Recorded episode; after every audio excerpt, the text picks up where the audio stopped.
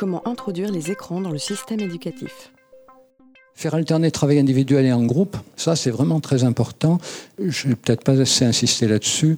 Euh, c'est sur euh, la manière dont il me semble préférable d'introduire les écrans dans le système éducatif. La grande erreur, ça serait d'introduire les écrans comme substitut du papier. Hein. Alors que rien ne remplace le papier si vous voulez réfléchir. Quel que soit le domaine sur lequel vous voulez réfléchir, le papier, c'est parfait.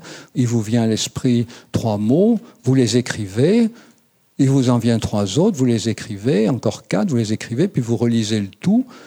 Les trois premiers n'étaient pas très bons, mais les trois seconds contiennent une bonne idée, puis vous commencez à construire votre pensée. Rien ne vaut le papier-crayon pour construire sa pensée. En revanche, pourquoi je vais aller sur Internet? Pas pour voir ce que je pense. Sur Internet, je ne vais pas trouver ce que je pense je vais trouver ce que les autres pensent. Donc d'abord, je commence avec le papier-crayon, j'essaye de construire ce que je pense, puis quand j'ai construit ce que je pense, je vais voir ce que pensent les autres. Mais vous voyez que de ce point de vue-là, il n'y a aucune raison d'introduire un écran non interactif. Introduire un écran avec lequel l'enfant n'est invité qu'à communiquer avec lui-même, c'est une absurdité, c'est une hérésie. Rien ne vaut le papier-crayon pour construire sa propre pensée. Donc ça veut dire en pratique, qu'est-ce qu'on fait? Ben, Quand l'enfant est petit, on travaille avec des objets, des cubes, des bûchettes, des objets matériels qui incarnent les lettres, qui incarnent les, mots, qui incarnent les quantités. Quand l'enfant grandit et qu'il commence à écrire, on le fait travailler avec du papier-crayon.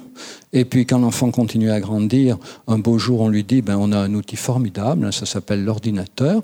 Et vous allez voir, ça permet de faire des tas de choses à plusieurs. Alors on confie un ordinateur ou une tablette pour trois ou quatre enfants. On leur demande de faire quelque chose ensemble, c'est-à-dire d'apprendre à travailler ensemble. Et puis après, on leur dit, c'est formidable, vous avez bien appris à travailler ensemble avec un ordinateur, Maintenant, on va vous en donner un chacun et ils vont être reliés entre eux. C'est-à-dire, il va plus y avoir Pierre, Georges, Paulette et Jacqueline chacun devant le même écran. Il va y avoir Pierre, Georges, Paulette, Jacqueline chacun devant leur écran, mais reliés entre eux. Donc, vous allez travailler entre vous, ensemble, mais chacun devant votre écran. Et après, on leur dit, c'est formidable. Maintenant, vous n'allez plus seulement travailler à 4, à 5 ou 6, vous allez travailler avec le monde entier et on va vous relier à Internet. Et si vous faites les choses comme ça, d'abord les enfants apprendront à penser sans écran, et deuxième chose, ils apprendront que l'écran, c'est un espace pour penser avec d'autres.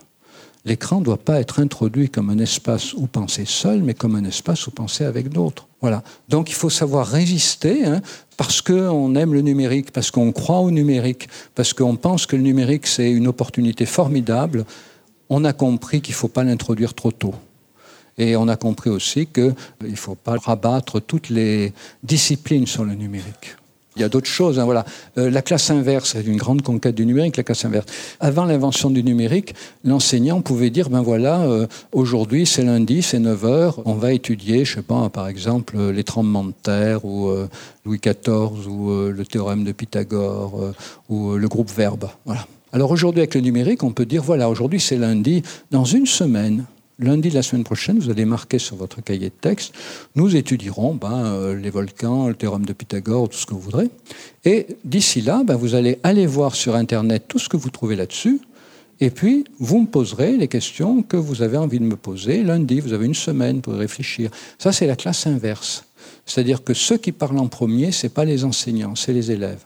Mais la classe inverse, il faut immédiatement la compléter par autre chose, c'est que les élèves vont non seulement poser leurs questions au maître, mais ils vont se poser leurs questions mutuellement.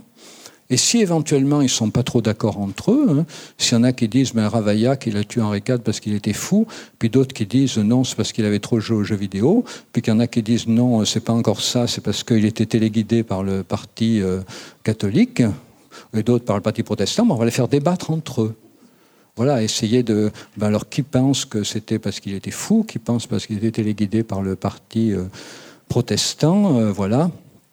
Et alors, euh, vous allez débattre entre vous. La classe inverse, sans débat, sans controverse, ça n'est qu'un demi-progrès. D'ailleurs, vous avez entendu parler des MOOC, hein, les cours massivement en ligne. Eh bien donc les cours massivement ouverts en ligne, c'est la même chose. On distingue les MOOC X et les MOOC A. Les MOOC X, je crois que c'est les cours où il y a un enseignant qui fait un cours et vous pouvez voir le cours sur Internet, en podcast, quand vous voulez. Et les MOOC A, c'est des cours auxquels vous assistez en effet via Internet, mais après, il y a la possibilité d'interagir avec l'enseignant et que tous les spectateurs du cours puissent interagir entre eux. La classe inverse, d'abord les élèves posent leurs questions, l'enseignant y répond, et très vite l'enseignant demande aux élèves d'interagir entre eux. Alors stimuler le tutorat, la même chose. Le tutorat, en général, on pense que le tutorat, c'est que l'élève qui a le mieux compris explique aux élèves qui ont moins bien compris. En fait, le tutorat, c'est pas ça. Parce que avec le numérique, on s'aperçoit que beaucoup d'élèves, même sans le numérique, on s'aperçoit que beaucoup d'élèves ont des capacités d'intuition qui leur permettent de trouver les bonnes réponses sans avoir fait le bon raisonnement.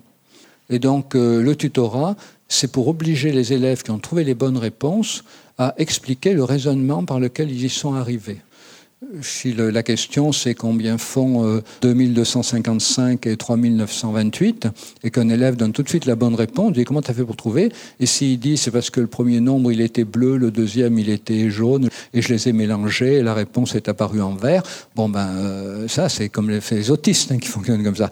Mais euh, si un élève dit ça, ben faut lui dire ben écoute d'accord c'est formidable, mais enfin on va essayer quand même maintenant de comprendre ensemble un chemin logique pour y arriver.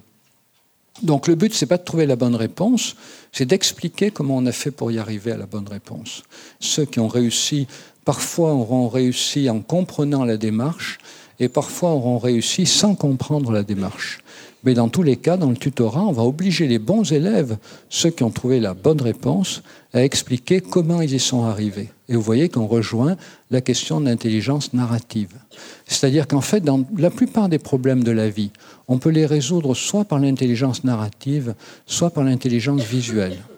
Aujourd'hui, il y a beaucoup de travaux de neurosciences qui montrent que dans beaucoup de situations de la vie quotidienne, par exemple, si euh, j'ai quelqu'un en face de moi et je me dis dans ma tête, il doit penser telle chose, il y a des études qui montrent que je peux être arrivé à me donner une représentation de ce que l'autre pense par l'intelligence narrative et les zones cérébrales qui correspondent, ou je peux être arrivé à me donner une représentation de ce que l'autre pense par l'intelligence visuelle, en prenant en compte l'orientation de ses yeux, son froncement de sourcils, le mouvement de sa bouche, tout ça éventuellement sans m'en rendre compte. C'est ce qu'on appelle vulgairement l'intuition.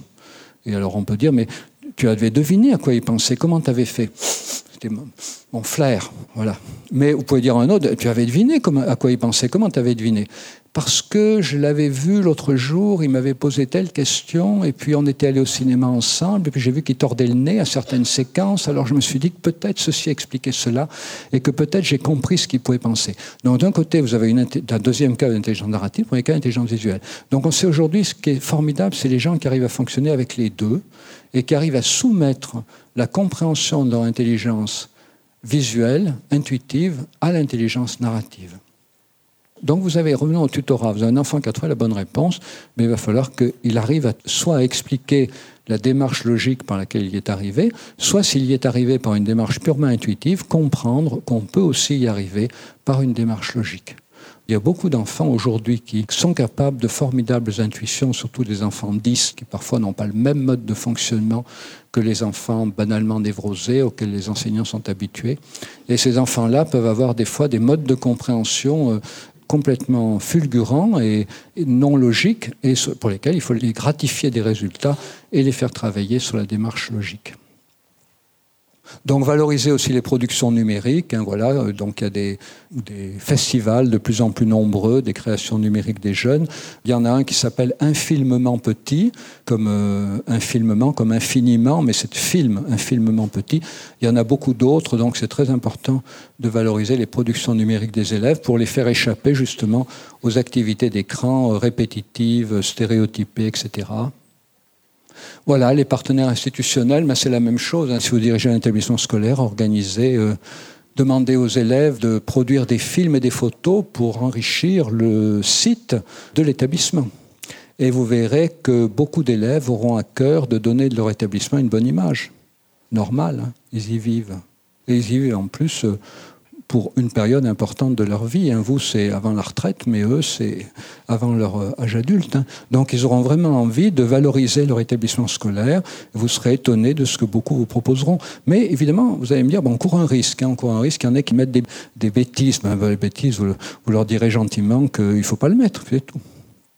Vous garderez ce qui est bon. Donc associer les élèves à la construction du site de l'établissement, organiser des concours des productions numériques, valoriser les actions collectives, donc une semaine pour apprivoiser les écrans, et vous trouverez des informations là-dessus en tapant sur Internet apprivoiserlesécrans.com, et vous aurez le mode d'emploi de ce qu'on appelle une semaine pour apprivoiser les écrans. C'est pas du tout une semaine sans écran, hein, entendons-nous bien, parce qu'une semaine sans écran, ça voudrait dire que pendant une semaine on n'a pas d'écran, ce qui est évidemment impossible. Vous n'allez pas demander à des ados de jamais regarder leur téléphone mobile pendant une semaine, il ne faut pas rêver, ni même aux enseignants. Mais par contre, c'est une semaine où on va essayer de voir les écrans autrement, de les utiliser autrement. Et pendant la semaine, pour apprivoiser les écrans, il peut très bien y avoir des ateliers organisés par des parents photographes, euh, des enseignants cinéastes, pour euh, apprendre aux enfants à faire du cinéma, à faire de l'animation, à faire de la photographie, mais ça peut être aussi à faire du crochet, à faire de la dentelle, à faire de la broderie, à faire des tartes tatin, euh, tout ce que vous voudrez. Mais en tout cas, c'est pas une semaine pour mettre les écrans de côté, c'est une semaine pour apprendre à vivre ensemble autrement. Voilà, on arrive à la fin. Donc je vous ai mis cette citation de Maria Montessori, laisser faire ce qu'il veut à l'enfant qui n'a pas développé sa volonté, c'est trahir le sens de la liberté. Ben, vous avez compris qu'on peut l'aménager un peu, dire laisser faire ce qu'il veut à l'enfant qui n'a pas construit ses repères temporels, ben, c'est l'empêcher d'utiliser sa volonté et trahir le sens de la liberté. Voilà, c'est un peu la morale de ce que je vais essayer de vous expliquer, l'importance de la construction des repères temporels pour se constituer comme, comme auteur et comme acteur de sa propre vie.